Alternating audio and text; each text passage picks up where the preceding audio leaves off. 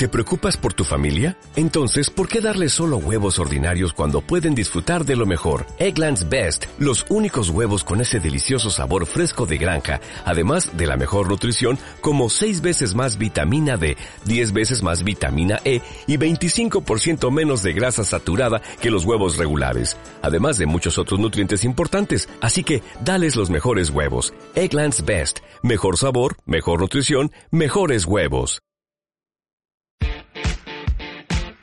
Esto es Zona Food.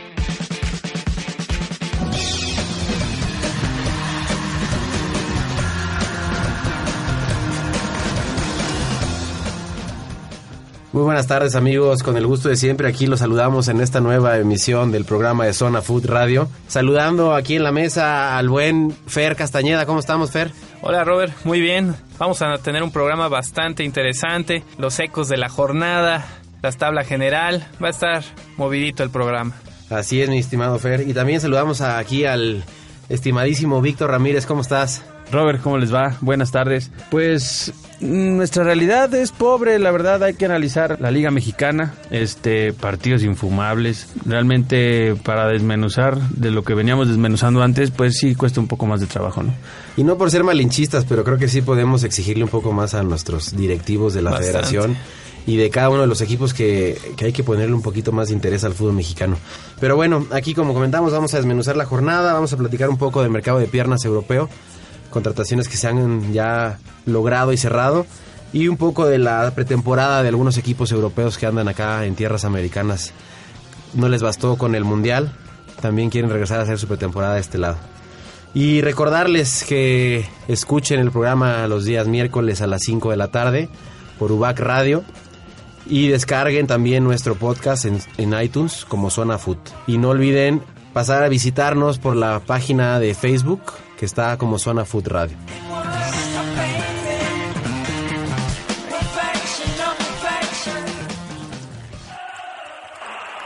Los equipos están en la cancha, los locutores en cabina y arrancamos la transmisión. Esto es Zona Food.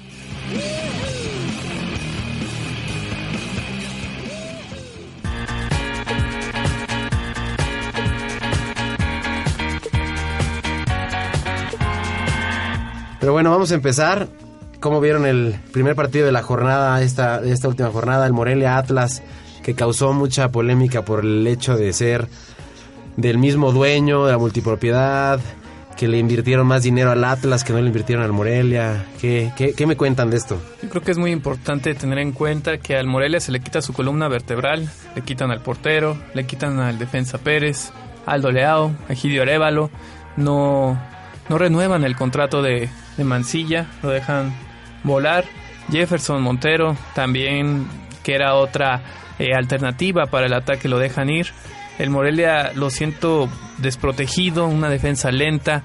Wiki me parece que en el segundo gol eh, es una clara toma de un partido de domingo, en una cascarita, en una- alguien que está iniciando a jugar fútbol desesperando, sáquenla de aquí como sea. Eh, me parece infame lo que pasa en el segundo gol de Morelia. Me, me parece terrible. Creo Sí, que lo que estamos viendo, Robert, es este el interés pleno de del señor Salinas de deshacerse del equipo. Y la manera más fácil de deshacerse de- del equipo es bajando sus activos. ¿no? Entonces, de esa manera, el equipo cuesta menos, la nómina es menor.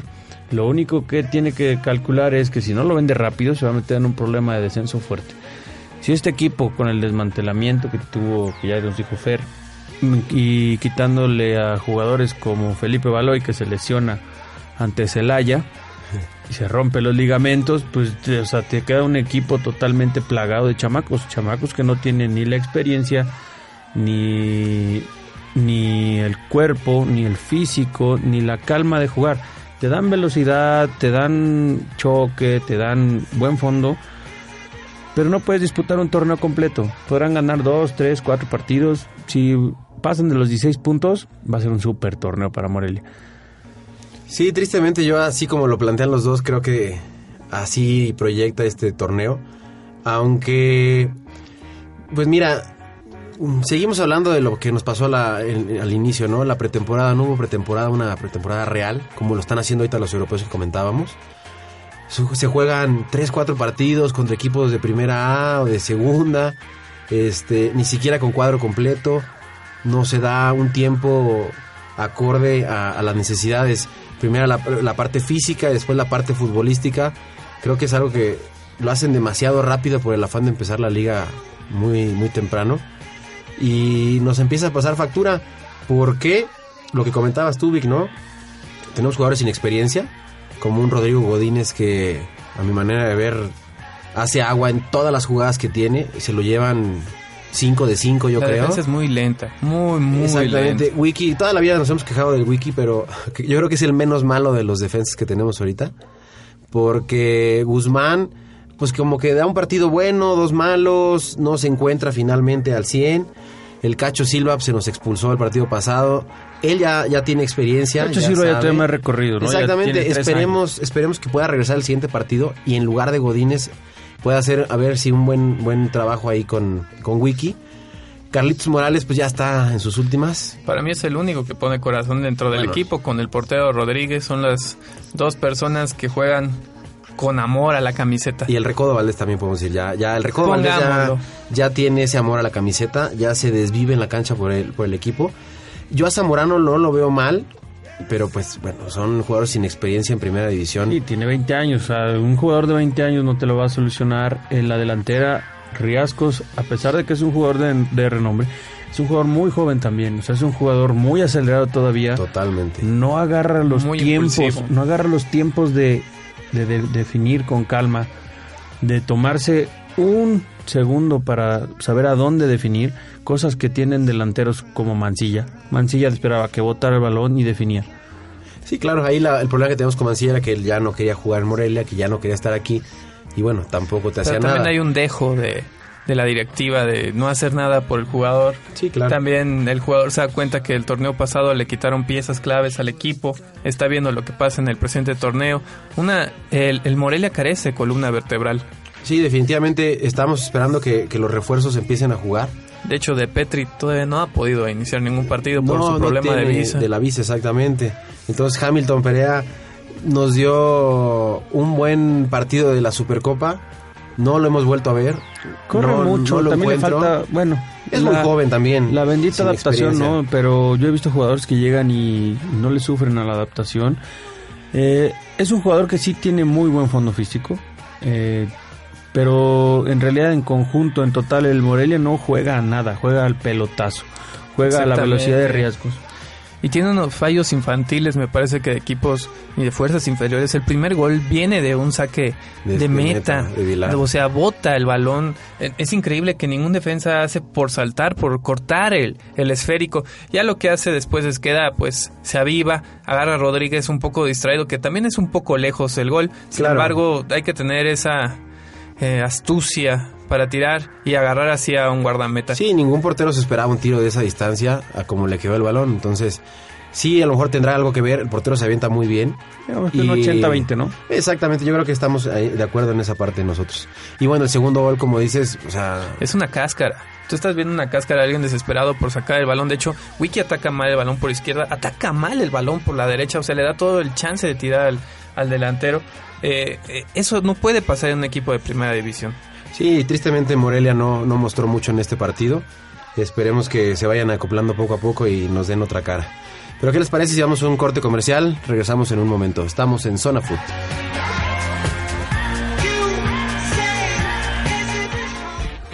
Ya estamos de vuelta. Esto es Zona Food.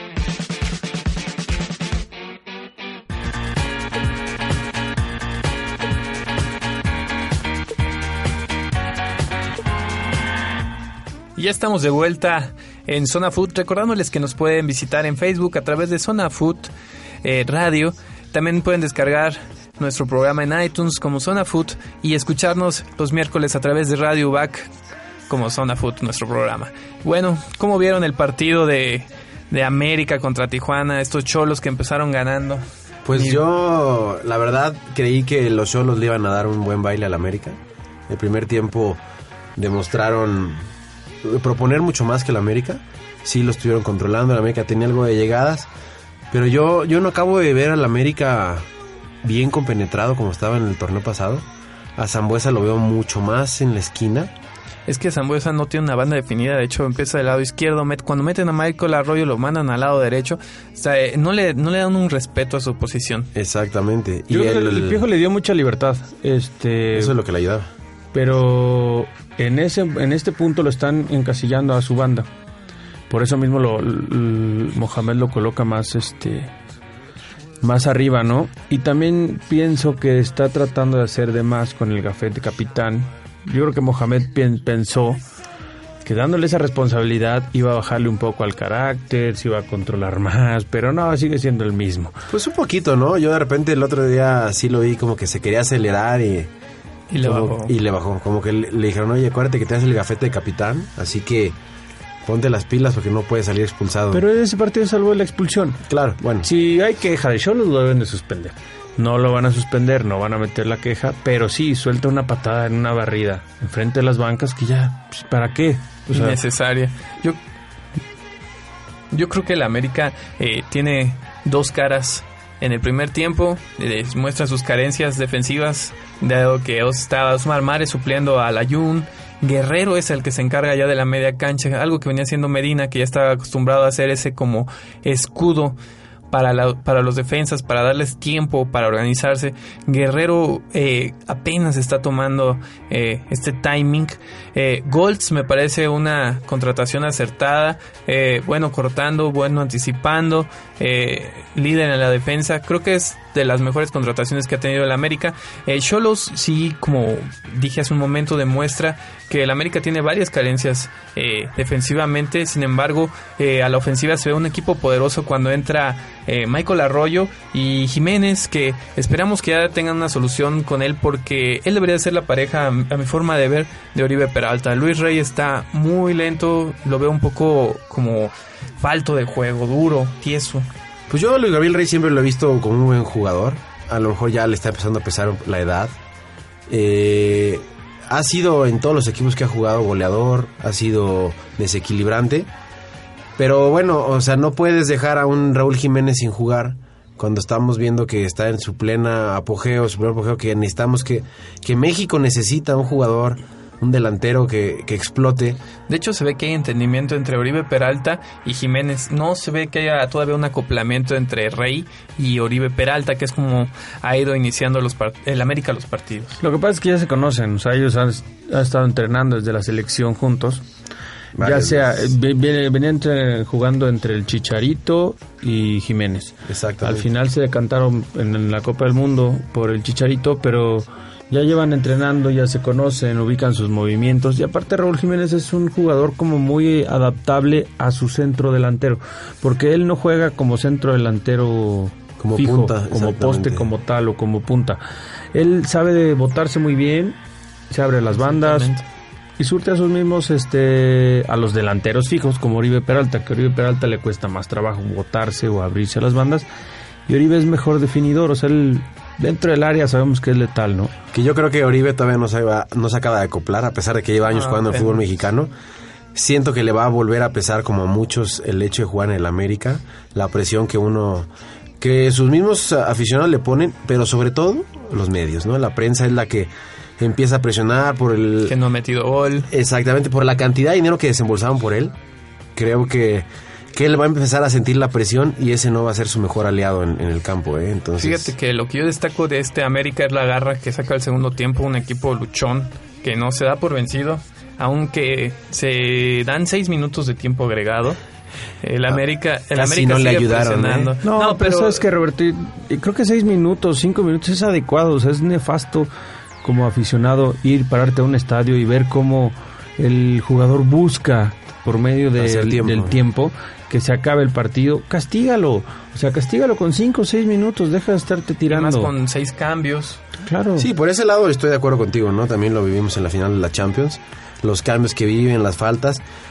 Pero, pero bueno, aquí pareció pues que, que el tiempo fue un poco excesivo. Este, aún sumando que el América se pudo haber quedado con dos hombres menos, o por lo menos uno. Sí, debió de haberse Le quedado con nueve en el partido, dos rojas, una de Guerrero en el primer tiempo donde se va solo el jugador de Cholos de Tijuana y este que se la perdona el árbitro, nada más saca tarjeta amarilla y eh, el pisotón de Zambuesa que pues está totalmente fuera de lugar. Sí, tristemente ahí no los árbitros siguen la tendencia del mundial. No no quieren darle continuidad al juego y A lo mejor también en desencanchados, ¿no? Pues sí, probablemente, pero Como todo la- pero creo que en la creo que es muy fácil ver que pues, cuando es falta o no, no una patada. Yo creo que más bien están siguiendo la tendencia del mundial a querer dar más juego, a no pararlo. Sí, es una línea que ha marcado FIFA, pero y, y regresando por ahí el tiempo, los árbitros también ya habían caído en la comodidad de doy un minuto al medio tiempo, doy tres minutos en el segundo tiempo. Exactamente. No, hay partidos donde se pierden, por favor, hay partidos donde se pierden hasta ocho minutos. Totalmente Les tiemblan las piernas. Y no por esto decir que se apoyó o no se apoyó al América. En lo particular me cuesta un poco de trabajo ser objetivo con el América, pero en este caso eh, sí, o sea, es real, o sea, yo siento que es cuatro, cinco, seis minutos si se perdieron, qué bueno que lo empiecen a reponer y se haga una costumbre de, a ver, ¿vas a perder el tiempo? Ok, quédate tirado ahí dos minutos, porque a veces no traen absolutamente nada. Tocan la banda, se enderezan, les echan agua Y y, a correr otra vez de volada. Exactamente. Sí, definitivamente el, el jugador juega mucho con, con los tiempos y con el árbitro. Pero sí, creo que estoy, estoy de acuerdo contigo, aunque, aunque sea el América nos cuesta trabajo a veces un poco, pero hay que ser objetivos en ese tema y, y sí, o sea, el tiempo es reglamentario y no hay de otra, ¿no? Hay que eliminar el juego este sucio, esta forma de Sí, jugar. independientemente de quién lo haga, o sea, si la playera es verde, roja, azul, amarilla, a ver, vamos a vamos a darle fluidez al juego, es una parte de lo que busca FIFA, darle fluidez con las patadas y todo eso. Ah, bueno, darle fluidez también añadiendo tiempo, ¿no? Sí, definitivamente sí. Y yo vi un Osvaldito Martínez que no se acaba de meter al, al- al- al campo de juego. Híjole. Dos jugadas por lo menos en el primer tiempo pues, De bastante gol. claras de gol, de frente a la portería. No puede ser posible que, que, que siga igual. Yo, yo pensaba que iba a, a destaparse en un momento dado, pero no, me sigue decepcionando. Sí, a mí también creo que es algo que tendrá que el América de incógnita, el medio campo. Pero bueno, ya Mohamed sabrá qué hacer con sus pupilos. ¿Qué les parece si vamos a una pausa? Regresamos aquí en Zona Food.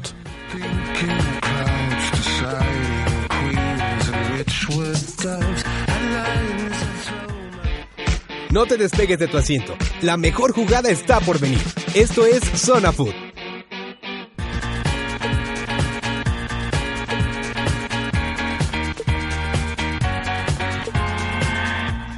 Estamos de vuelta aquí en Zona Food, recordándoles que nos visiten en nuestra fanpage de Facebook como Zona Food Radio y recordándoles que descarguen nuestro podcast de todos los programas que hemos hecho desde hace más de un mes en como Zona Food en ahí mismo en iTunes. Entonces vamos a seguir aquí platicando un poco el Santos Cruz Azul, ¿cómo lo vieron? Yo ahí pensé que el Cruz Azul definitivamente perdía, pero no, empezó ganando él. El Santos me, me deja mucho que desear. Así que Pues así empieza el Santos todos los torneos, ¿no? Pero ha sido un, un- un equipo que, que llega a las liguillas constantemente, que se mantiene ahí como, como de los principales del fútbol mexicano, le quitan jugadores, trae otros y sigue funcionando. Simplemente empieza despacito y es uno de esos equipos que va llegando a su tope a- al, al llegar a la liguilla. sí, definitivamente el Santos, Darwin Quintero sigue siendo un gran, gran Referente. referente. Pierden ahí a Oribe. a Oribe Peralta, que creo que sí les está pesando, porque tenían una mancuerna hermosa Darwin y Oribe. Pero bueno, definitivamente no, no, no, no lo están logrando con los nuevos jugadores que trajeron. Pero si te fijas, Santos lleva un proceso porque sabe que sus jugadores tarde que temprano los va a vender. Le pasó con este, le pasó Buoso, con Benítez, Benítez. Buoso, pero siempre dejaban, vendían a Benítez, dejaban un referente. Vendían a, vendieron en su momento a Bozo, dejaron a Benítez. En su momento Borghetti. Así es. Y ahora pasa exactamente lo mismo. Se va Oribe y dejan a su reemplazo. Es, un- es una planeación, es una buena planeación, es una organización seria, es una organización que aprendió a trabajar a raíz de sus problemas de descenso y optaron por llevar un proceso, un proceso que saben que se tienen que renovar cada cuatro o cinco años. Al que yo no sé por qué ya no renuevan es Osvaldo Sánchez. ya, está fuera de ritmo, ya está fuera de timing. En el gol que les meten sale con el pie a la altura casi de la rodilla. Debió haber salido con las manos a aventarse valientemente. De hecho, ni si abanica la pelota. Sí, o sea, sale, sale, en- si no hubiera tocado la pelota, que es lo que pasó, hubiera fracturado al pobre delantero si lo llega a prender en la rodilla. Sí. O sea, totalmente fuera de tiempo, ¿no? Este, Pero Ahí. no, no es la primera vez, o sea, Osvaldo ya tiene temporadas que... Pero tiene 40 que se años, deja ir ¿qué está con haciendo todo. ahí? Y, y bueno, o sea, es muy seguro en, en- con un balón abajo de Y ya tres tampoco palos. es tan seguro, ya, ya no llega a las esquinas. Bueno, sí, Y le está tapando el lugar a un joven, o sea, él ya podría estar perfectamente como un buen suplente, pero el ego... O como un asesor. veces- Sí, pero lo que pasa es que a veces no se quieren dar cuenta, como al mismo Cuauhtémoc, yo no sé qué hace girando en las canchas, ya no corre, gira, Girando. gira en las canchas. Bueno, pero levanta la tribuna, ¿no viste el partido? No, pero... Levanta y- los alientos y el grito. Y le cambia la cara al equipo. Entonces hay que poner en engorda a Oribe, para que también... No, hay que esperar a que tengan 40 años, Oribe, para que haga eso. No, es una barbaridad. Les- le tapan el espacio a jugadores nuevos. Sí, definitivamente, O sea, sí. Si Puebla no tuviera un Cuauhtémoc, por ejemplo, te puedo apostar que traerían o a un jugador extranjero joven o a un jugador... extranjero. Este, pues, o sea, extranjero. estamos hablando de que no queremos taparle. Sí, pero Sí, a lo mejor hay jugadores extranjeros lo que vienen y hace. hacen escuela. O sea, si traes un buen extranjero, un Ciña, Sí, un claro. Cardoso, este, Lucas Lobos. gente que se va a quedar aquí, te va a dar escuela, este, un La Volpe en su momento llegó como extranjero, hizo una escuela en México, o sea, le dio salida a gente mexicana, trabaja muy bien con jóvenes, o sea, gente con idea de fuera tampoco le cae mal al fútbol mexicano. Antonio Carlos Santos, Ivo Basay. Sí, definitivamente muchos muchos jugadores que al México le han dejado todo. A un mismo Chaco Jiménez en sus buenas épocas también le dejó todo. Piojo, Piojo López. En Bueno, América. El Piojo López vino a cobrar. Y pero no cobró y se pero fue. sí, le cambió en aquellos tiempos la cara a la. América. No, pero lo que me refiero es, o sea, son extranjeros que te dejen aquí escuela, o sea, que te dejen algo y que después de que se retiren le aporten algo al fútbol mexicano, ¿no? Sí, exactamente, un cristante, ¿no? También. Mismo comiso llegó, jugó y sigue aquí intentando dejar escuela. No por eso digo que esté dejando escuela en absoluto, pero lo está intentando. Sí, que lo idóneo sería que, que fueran jugadores mexicanos, que, que lograran dar ese salto. Mientras le sigamos tapando, como tú dices, la salida a jugadores mexicanos, pues no, no vamos a hacer. Pero, ¿sabes qué? Hay, hay, un tema, no nada más este de cancha, también es de, de oficina, ¿no? Porque hay jugadores como, yo sigo insistiendo, un Rodrigo Godínez en el Morelia, un, un Layún en su momento en el América, que son jugadores que realmente no tienen talento futbolístico, que su apoderado, su representante Están impuestos. están ahí bien metidos, tratándoles de orientar, de ayudar. ¿Sabes qué? Por ejemplo, a Layun le dijeron, ponte a ser un atleta, corre y vas a estar ahí, ¿no? Pero llega y pues no te mete un buen centro, no te sabe a veces este, cubrir bien. Entonces, yo creo que ahí sí tendríamos que ver algo más a fondo y evitar este tema, ¿no? Las que las fuerzas básicas realmente salgan a, a flote, como un Pachuca, que ves que debutan a muchos jóvenes y que definitivamente es de donde llegan a salir los próximos seleccionados nacionales, ¿no? Pachuca, América. Son los equipos que yo ahorita veo que están trabajando mejor en sus fuerzas básicas. De ahí salió un Jiménez. Chivas también trabaja son sus fuerzas, sus fuerzas básicas. Vamos a tratar de poner las playeras, Fer, porque eso de la América también no te lo compro muy claramente, pero este... No, por ejemplo, Pachuca le invierte mucha lana a sus fuerzas básicas. Tiene la gran ventaja de que tiene dos equipos. Este, en este caso la multipropiedad está, está funcionándole bien a Pachuca porque le dio cabida a un a su arquero Jarrow, a Luis Montes. Luis Montes estaba perdido, Gullit. el Gullit estaban perdidos en el Pachuca. Los traen a León y les cambian la cara. Exactamente, ¿no? Entonces, si le dan la El oportunidad mismo gallito, ¿no? de jugar en todo este Sí, en el toda esta parte. Y bueno, nada más para terminar este partido, Cruz Azul eh, vuelve a pintar como equipo protagonista. No sabemos si va esta vez a alcanzar el título, si por fin se le hará a los aficionados celestes obtener la preciada corona. Tiene equipo para hacerlo, o sea, es un muy buen equipo. Tiene jugadores muy se, buenos. se metió jugadores como Maza Rodríguez para Bueno, reforzar la... Massa va a sufrir, ¿eh? Massa no dura estos, va a terminar sus seis meses y está afuera. La afición no lo quiere. Definitivamente, y no creo que tampoco esté físicamente para jugar. Es que Maza es para un, para un esquema de cinco jugadores. No, más es para un equipo donde lo quieran y aquí la afición se, se va a estar metiendo con ellos. Es como los jugadores de la América que han llegado a Pumas salen por la puerta de atrás, o sea, no la afición no tolera eso, ¿no? Entonces son gente Son muy radical. fieles. Sí, y radicales, ¿no? Digo, porque también hacen bien en proteger lo que ellos, sus ideales de equipo que tienen y que venga del equipo que más odian, pues no lo van a tolerar y está bien, ¿no? Pero sí, bueno, definitivamente Cruzul sí se armó bien. Bueno, a lo mejor no compró mucha gente, repatrió algunos.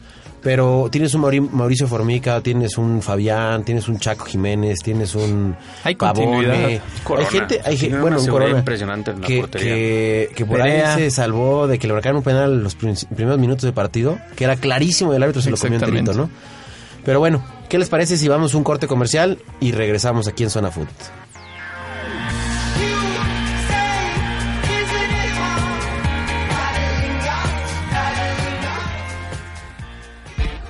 Ya estamos de vuelta. Esto es Zona Food.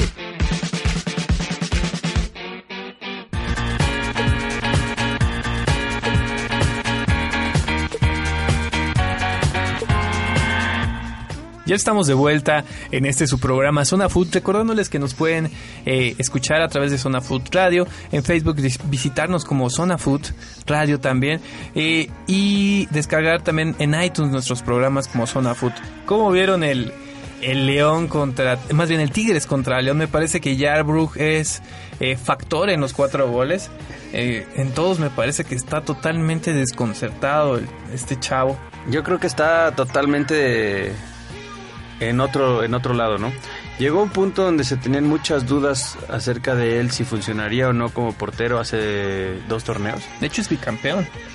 Eh, de hecho se comentaba que era la parte más débil de León, ¿no? Sí. Y gracias a la defensa lo respaldó, no le llegaron tanto y las pocas intervenciones que tuvo las solucionó bien. Pero creo que estos son el tipo de detalles que nos marcan que era un portero que no estaba listo o ya se confió mucho de su bicampeonato. De lo que ha ganado, sí, este, pero creo que como portero es, es inconcebible que te distraigas un minuto, ¿no? O sea, es gol seguro. Sí, ¿no? Y, bueno, aquí vemos a, a Darío Burbano este, matando a su, a su antiguo equipo. Este, de hecho no festeja. No, no, no, es se ve pues lo mató, que tiene Darío aventó la bala y Jarrow se las comió.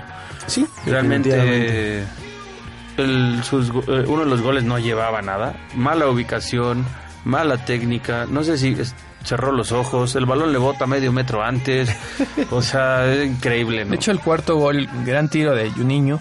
Sin embargo, va, va al centro, casi no va a la esquina. Me parece que, que se tira eh, desde donde está, no, no da pasos. Entonces, no sé si sea exceso de confianza, no desconozco que traiga. Será, no sé si sea el tiempo de que vuelva Cristian Martínez, que está esperando, se ha comido banca. No sé si sea momento de sacarlo o seguirle dando confianza. Yo creo que Cristian Martínez ya no está para jugar tampoco. Él ya no es un, portero joven, ya pasó su mejor época. Que también fue muy intermitente. Como... Sí, te daba un paradón, sí, era muy espectacular, pero... comía un pastel entero, Exactamente. Entonces yo no estoy seguro ahí de que, de que sea la solución creo que tienen que trabajar mentalmente con Yarbrough porque yo creo que es más lo nervioso que se pone a raíz de aquel gol que le mete el América, bueno, que él se mete. Yo creo que ese es su problema principal que trae ahorita. No creo que sea confianza, sino más bien nervio de, que exactamente de que lo vayan a, que lo vuelva a hacer exactamente. como portero es una posición en la cual necesitas tener la certeza, seguridad de que vas, tú eres el titular, pase lo que pase. Sí, claro y arriesgarte a un lance, a una jugada, a una salida, pero que tú sepas que el entrenador no está pensando en ver a qué hora te equivocas para cambiarte. Exactamente. Es exponerte. Yo creo que si hablan con él y le dicen, a ver, tranquilo, no pasa nada, vamos a trabajar en esta parte contigo, vamos a entrenar otra vez esta parte contigo y que le digan, a ver, no pasa nada, tranquilito, retoma la seguridad y te puedo apostar que vuelve a hacer las atajadas espectaculares que hacía. Sí, yo creo que también en eso, que hay que trabajar en él mentalmente. Va a tener una gran responsabilidad con él. Exactamente, y futbolísticamente, ¿no? Para que vuelva a agarrar esa confianza de la que hablábamos. ¿Y qué les parece si pasamos ahora al Pachuca Monterrey? Un partido cerrado, donde Alustiza tiene varias oportunidades por parte del cuadro Tuzo, que al final se lleva el cuadro de Monterrey la victoria por un gol a cero. Sin embargo, era un partido para, abierto para cualquiera de las dos partes. Sí, definitivamente fue un partido muy cerrado. Yo tenía confianza plena que el Pachuca ganaba porque lo vi dominando el balón muy bien. Lo que tú comentas a Lustiza, de este Nahuel Pan también lo vi jugando bien. Este, pero bueno, yo creo que ahí el Monterrey supo esperar muy bien. Eh, tiene unos jugadorazos. Monterrey tuvo suerte, ¿eh? por ahí también. Sí, también. Irving Lozano tuvo un remate solo que tira tira por arriba de la portería. Este, yo más bien siento que hubiera sido un, un este un partido de un gol a lo mejor, pero por el lado de Pachuca. Si Pachuca hubiera concretado una de esas jugadas que, que tuvo Irving o la que tuvo Alustiza. este, Alustiza, De el hecho, chavo el tuvo portero de. Monterrey fue factor, tuvo cuatro atajadas. Pues lo nombraron el jugador del partido, ¿no? Entonces yo creo que algo, tu- algo tuvo que ver él en ese tema. El, el último gol se me hace muy buena definición de Dorlan Pavón.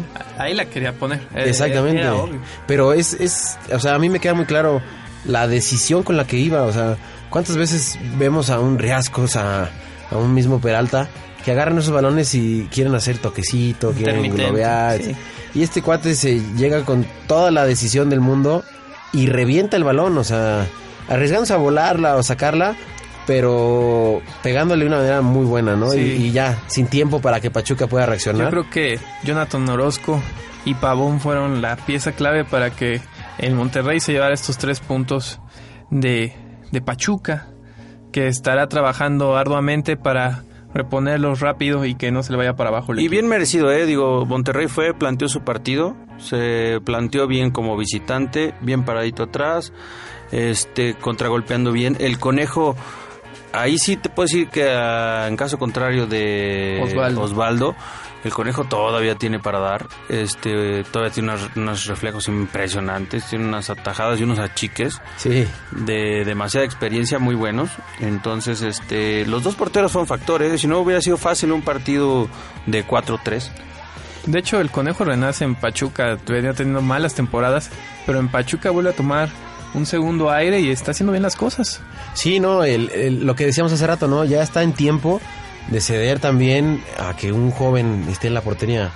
Pero, pues todavía le queda mucho al conejo, no sé qué hizo, que realmente sí nos está Pero está haciendo escuela. Realmente él sí está haciendo escuela, está trabajando con los chavos, con los porteros chavos de Pachuca, le están aprendiendo muchísimo. Por lo menos si los chavos le aprenden su manera de cuidarse y el profesionalismo que tiene en la cancha y fuera de ella, les va a provocar a los chavos que vengan detrás de él carreras larguísimas. De hecho, tenía un paquete bastante difícil Ojalá. que superar, que era el de Calero, que pues, ya Sí. sabemos tristemente lo que pasó con él.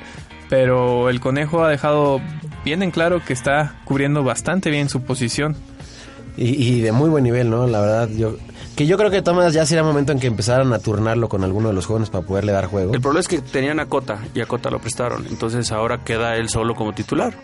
Pero debe de venir un joven. Debe haber Ah, no, tienen a un jóvenes. joven en la banca. Nada más no tengo el dato del joven que tenga ahí, pero seguramente van a tener un chavito de 19, 20 años. Exactamente. Y bueno, para terminar con el último partido sabatino, este Jaguares le mete 2 a 1 al Toluca. Gran actuación de Matías Bozo, parece que le ha caído bastante bien jugar con el equipo chapaneco. Eh, Se, se, se muestra potente, parece que también está, es otro de los que está resurgiendo sus habilidades. ¿Cómo lo vieron? Pues yo vi a, yo vi a un, un Chiapas realmente muy bueno, que desde que jugó con, con Chivas hace una semana, me demostró que iba a tener muy buen nivel en este torneo. Se reforzaron bastante bien y creo que vamos a verlo entre los primeros lugares a, a Chiapas. Sí, será equipo protagonista. ¿Qué les parece si vamos a una pausa? Regresamos aquí en Zona Food.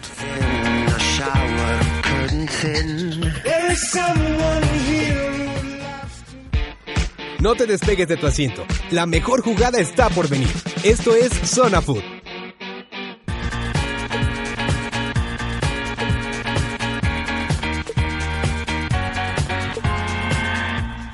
Y estamos de vuelta aquí en Zona Food, recordándoles que nos visiten en la fanpage de Facebook como Zona Food Radio. Déjenos sus comentarios de los programas y también qué les gustaría que platicáramos, todos los temas de interés de ustedes. Y también recordarles que pueden descargar el podcast desde iTunes como Zona Food. Vamos a terminar aquí el partido este de Jaguares Toluca, que yo esperaba un poco más de Toluca. La verdad, pensé, le, pensé planea ahí- bien el, le planea bien el planteamiento táctico, valga la redundancia, al Sí, Toluca. Exacto. Yo pensé que Toluca iba a tener muy buen cuadro este, esta temporada. Lucas Lobos no está. De hecho, no va. Exactamente. No está dando lo que necesita dar. Y, un, y Toluca sin un referente como un Ciña o un Lucas Lobos, pues no tiene. Bueno, que Ciña ya no ir. estaba jugando la temporada pasada, ya era una banca total, Ciña. Eh, Había era partidos que empezaron, Era un muy buen no, pero- recambio, pero... bueno, sí se esperaba mucho más de Lucas Lobos. Creo que Jaguares es un refresco interesante para la liga. Este, contratando buenos jugadores. eh, Y despertando a otros. y despertando a otros como, Como como Bozo. Bozo. También se van al Chicharo Lozano. Sí, también, eh, exactamente. en la meta, que también hace Que- dos o tres buenas paradas. Sí, que el partido pasado lo, lo criticábamos por el gol que le había metido este, este Arce. Arce. pero que definitivamente yo creo que sí es un portero rentable y que le va a dar un- muy buenos dividendos al, al- al equipo, ¿no? Y ahora que hablas de Fernando Arce, ¿cómo vieron el Pumas Guadalajara? Híjole, yo... Me queda claro que Chivas tiene que remontar a como el lugar para no empezar a sufrir por el descenso.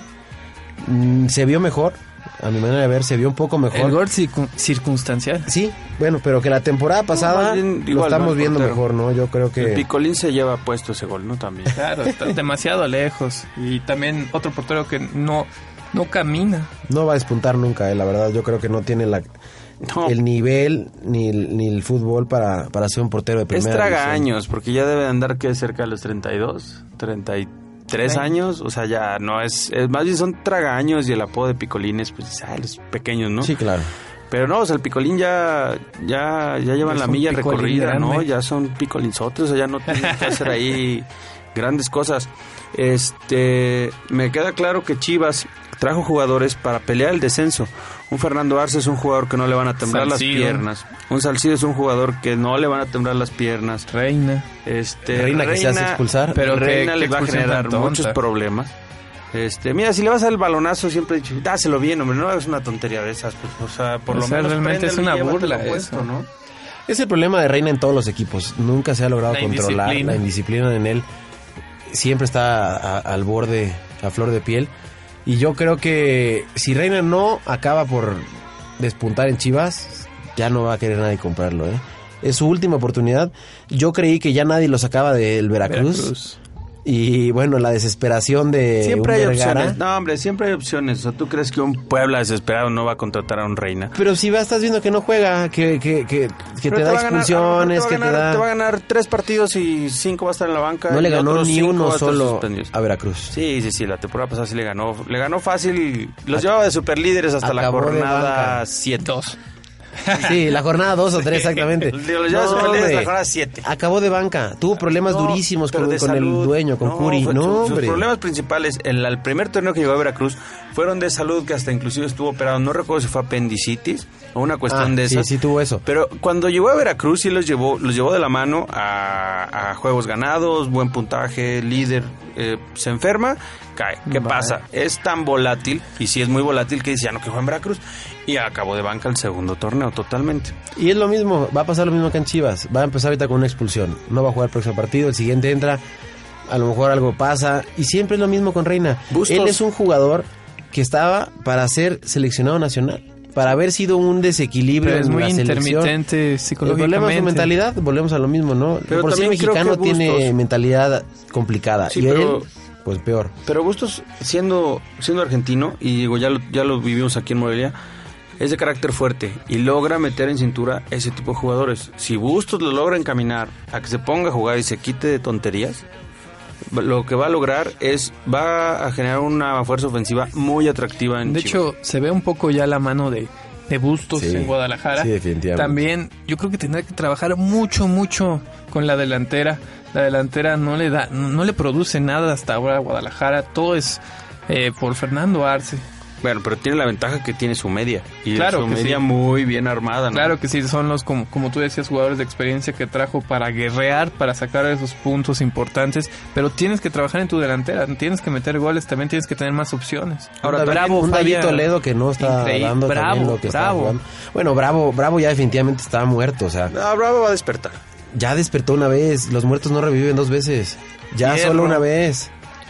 de Nigris. De Nigris yo creo que sí le falta engancharse otra vez y volver a jugar, estuvo lesionado un buen tiempo. Yo creo que bueno tiene materia ahí donde echar manos y si lo sabe guiar este Guadalajara yo creo que sí se va a colar a la liguilla y ya no sabemos qué pase después con él. Sí, para mí Bravo ya, ya, o sea, ya está Bu- Bustos es- dificilísimo Bustos que lo es un buen entrenador, es un entrenador que sabe sobar a sus equipos, trabajarlos, trabajarlos, hacerlos que funcionen, pero también les exige y les exige con carácter, o sea, tiene la fuerza del, del grito adecuado, eh, algo muy similar a Tomás, a lo mejor Tomás más desmedido, pero tiene la fuerza del grito adecuado, de la ubicación a tiempo. De impulsar a sus Exactamente. El único problema que yo le veo a Bustos y que lo vi con Morelia mucho tiempo es que no sabe plantear partidos diferentes. Cuando tuvo que hacerlo en Morelia, perdimos y no hubo realmente una táctica diferente. Pero ahí lo llevaron para un objetivo.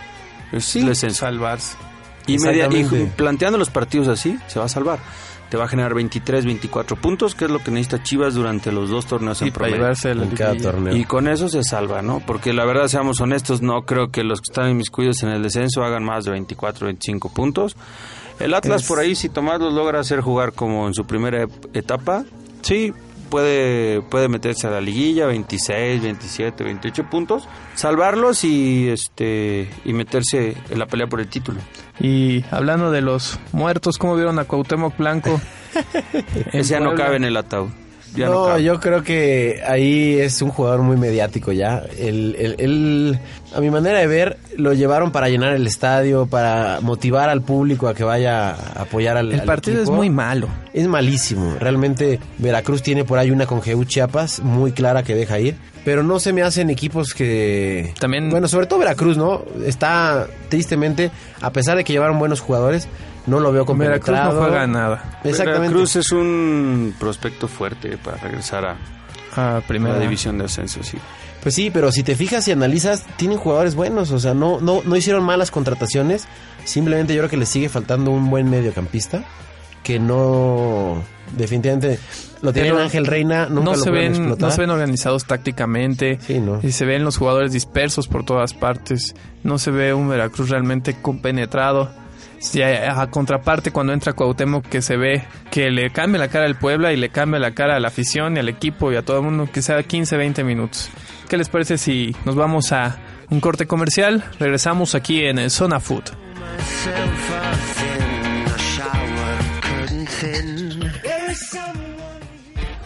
Ya estamos de vuelta. Esto es Zona Food.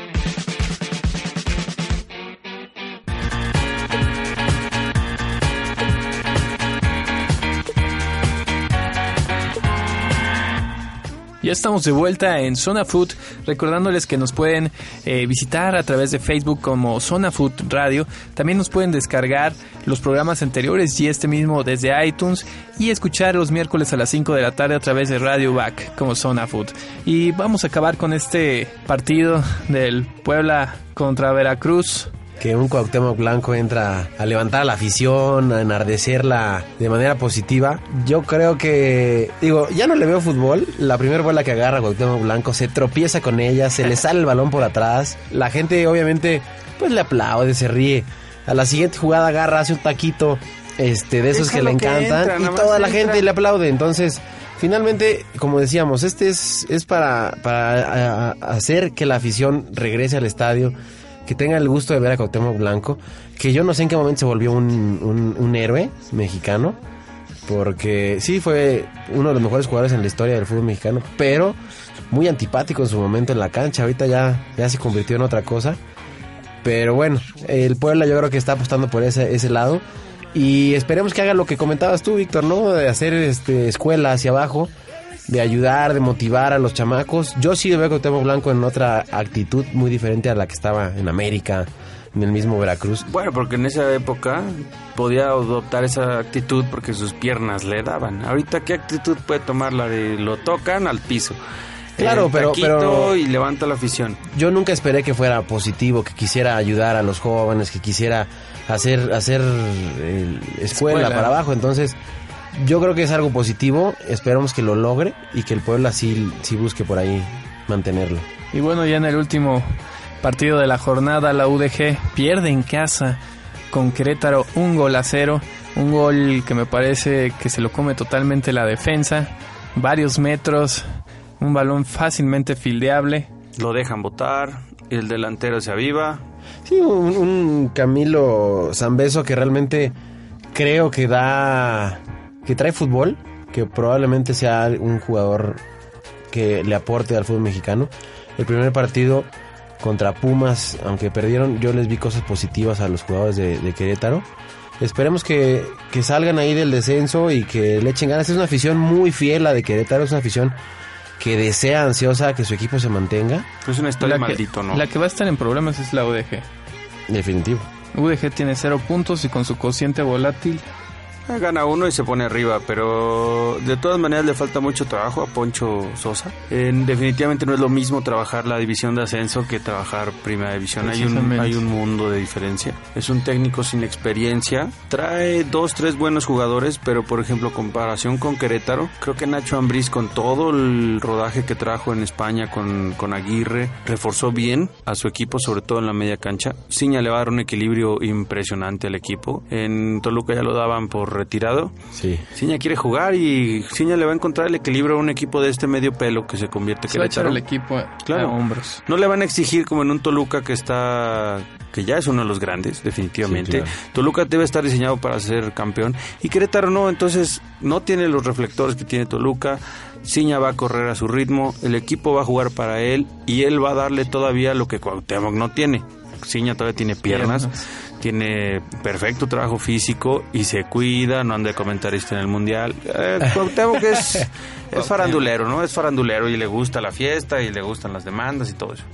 Y bueno, como líderes generales de la tabla tenemos al Monterrey y al América con 6 puntos como líderes encabezando esta tabla, los demás ya vienen con 4 y 3. Y en la tabla del descenso el UDG está hasta abajo con 0 puntos, 0 en el cociente que sabemos que es muy volátil, Veracruz, Puebla y Guadalajara. Atlas ya se despega un poquito más, pero entre estos 5 equipos va a estar el siguiente invitado a descender. Mira, yo así como lo planteas ahorita y aquí viendo la lista, definitivamente el Atlas no creo que tenga problema de descenso, el Chiapas, el Pachuca, el Querétaro está un poco lejos, yo creo que no, no está jugando mal, pero en definitiva quien se va a pelear el descenso va a ser Veracruz y los Leones Negros. El Puebla sí le ve un poco más de equipo, aunque contra Veracruz, como ya dijimos, nos dejó mucho que desear, pero yo creo que ahí va a estar entre Veracruz, UDG, yo Chivas creo que sí sale, sale de ahí de ese problema entre las dos temporadas. Yo ruego que Atlas se vaya en picada. Este, pase lo mismo que pasó hace 15 años, que le invirtieron el dinero al Veracruz. El Veracruz se fue y ni modo se tuvieron que quedar con Morelia, ¿no? Pero lo veo muy complicado, ¿no? O sea, Atlas Se reforzó muy bien. con un entrenador como Tomás Se Boy. va- ¿Cuántos jugadores del Morelia en estas dos, Tres. en Todos. estas dos temporadas? Pues Es fácil, siete, siete, ocho. mínimo No, no, tres. no, esas dos temporadas. Estas dos temporadas. Bueno, Sí, se llevó fácil 5 o 6 jugadores. Y con un entrenador que los conoce, conocen su sistema. hasta los directivos. Exactamente. Exactamente, hasta los directivos se llevaron. Y bueno, cambiando un tema eh, internacional, ¿cómo vieron el mercado de piernas europeo? James Rodríguez ya es merengue, vende camisetas, mil camisetas en menos de una hora. Va a vender camisetas hasta en Walmart. Como pan caliente, James Rodríguez. Realmente él, él decía que es un sueño cumplido y que le da gusto que 45 millones de colombianos apoyaron al Real Madrid este año. Creo que no hay otro colombiano. Se en- vestirá de blanco Colombia. Exactamente, bueno, ahí eh, falta ver dónde queda Radamel Falcao, ¿no? Pero, pero yo creo que por ser su estrella del Mundial, el gol del Mundial, el goleador del Mundial, y, y a su edad esté fichado por el, uno de los clubes más importantes del fútbol mundial, definitivamente creo que sí, el 80% de la población colombiana apoyará a los blancos este año.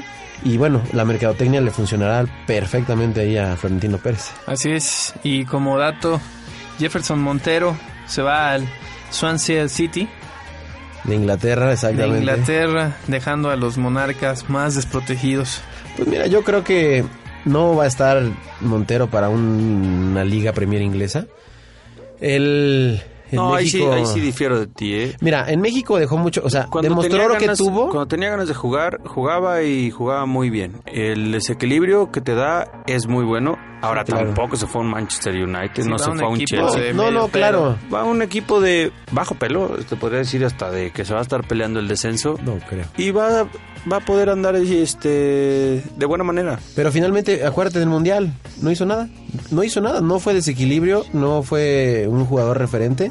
O sea, yo Como creo que la sí tiene el fútbol, tiene la fútbol, el fútbol en sus piernas. Lo demostró en Morelia en dos partidos, tres partidos, Querétaro, Cruz Azul y Toluca.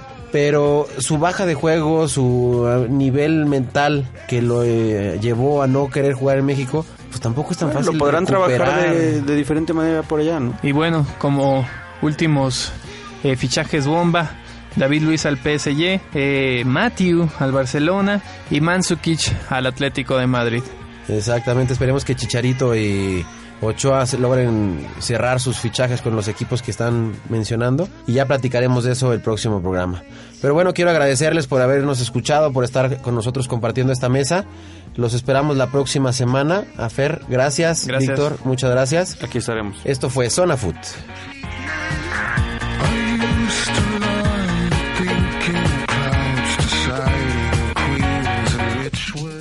El árbitro toma el silbato y pita el final del partido. Recuerde escucharnos la próxima semana. Esto fue Zona Food. Continúe escuchando UBAC Radio.